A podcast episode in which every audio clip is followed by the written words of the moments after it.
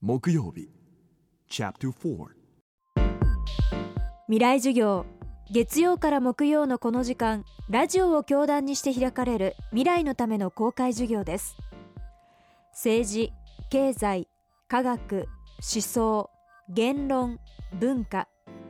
各ジャンルの指揮者の方々が毎週週替わりで教壇に立ちさまざまな視点から講義を行います。今週の講師は順天堂大学医学部教授の小林博之さん。人の心と体すべてに影響を及ぼす自律神経の研究の第一人者でスポーツ医学の分野では数々のトップアスリートに医学の立場からコンディショニング指導を続けています。水を飲む階段を使うガムを噛むなど震災後のストレスにさらされた自律神経を正常に戻す方法は普段の生活の中にいろいろとあるようです。では例えば言葉や音楽はどんな効果があるのでしょうか？未来授業4時間目。テーマは言葉と音楽と自律神経の関係。我々の環境というのはもう日々ですね。もうちょっとしたことでも変化するような中にいるっていうことをね皆さんやっぱり感じた方がいいと思うんですね。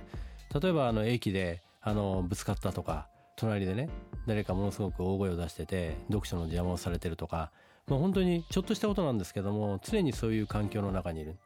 もう自律神経が乱れる環境の中にいるのが我々であってでそこに流されてしまうと本当に体も健康も精神的にもダメになってしまう。だから言葉一つでも本当に人間っていうのはもう一日がダメになってしまいますしもしかしたら一週間ダメになってしまう可能性もあるんですね。ただそこでその言葉に対してそれだけですね影響を受けるんだっていうことを自分が理解すればそれでも50%は解消できるんであ自分はこういう言葉によって今こうやって乱れてるだから自分はそれとは別にそれは気になるけどもちゃんとこういうことだけはやっとこうっていうねルーチンのそういうことをやれば、まあ、そういうことも気にならなくなるということですね。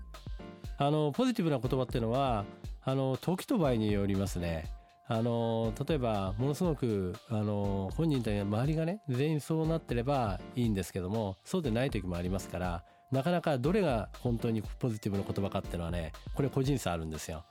だからそこはやっぱり自分にとってやっぱり重要な言葉とかそれから自分にとって重要な場所いわゆるパワースポットみたいなもんですよね。そういうものをね持っておくっていうのは重要だと思いますよね。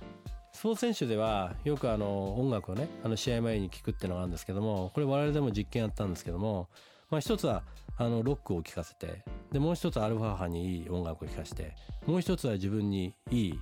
あの大好きなね曲を聴くっていうこの3つのパターンでやったんですけども我々の最初の予定はですねまあ多分やっぱり自分の好きな曲を聴くのが一番安定につながるんだろうと思った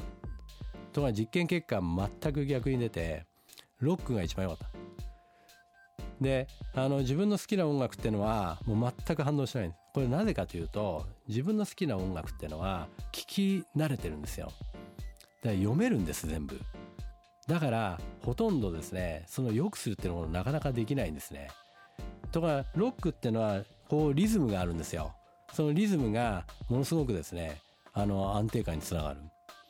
だからあの今僕が見てるあのスポーツ選手たちにはみんなロックですよ聞いてるのは。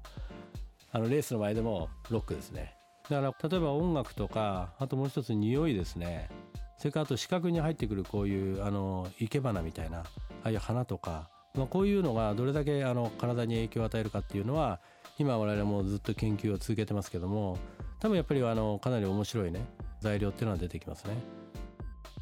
今週は順天堂大学医学部教授の小林博之さんの講義をお送りしました。今回4日間にわたってお話しいただいた自律神経のコントロールに関するさまざまな知識は小林教授の著書「なぜこれは健康にいいのか」の中でより詳しく紹介されています。出版社はサンマーク出版です。興味のある方はお手に取ってみてください。そしてこの番組はポッドキャストでも配信中です。過去のバックナンバーもまとめて聞くことができます。アクセスは東京 FM のトップページからどうぞ。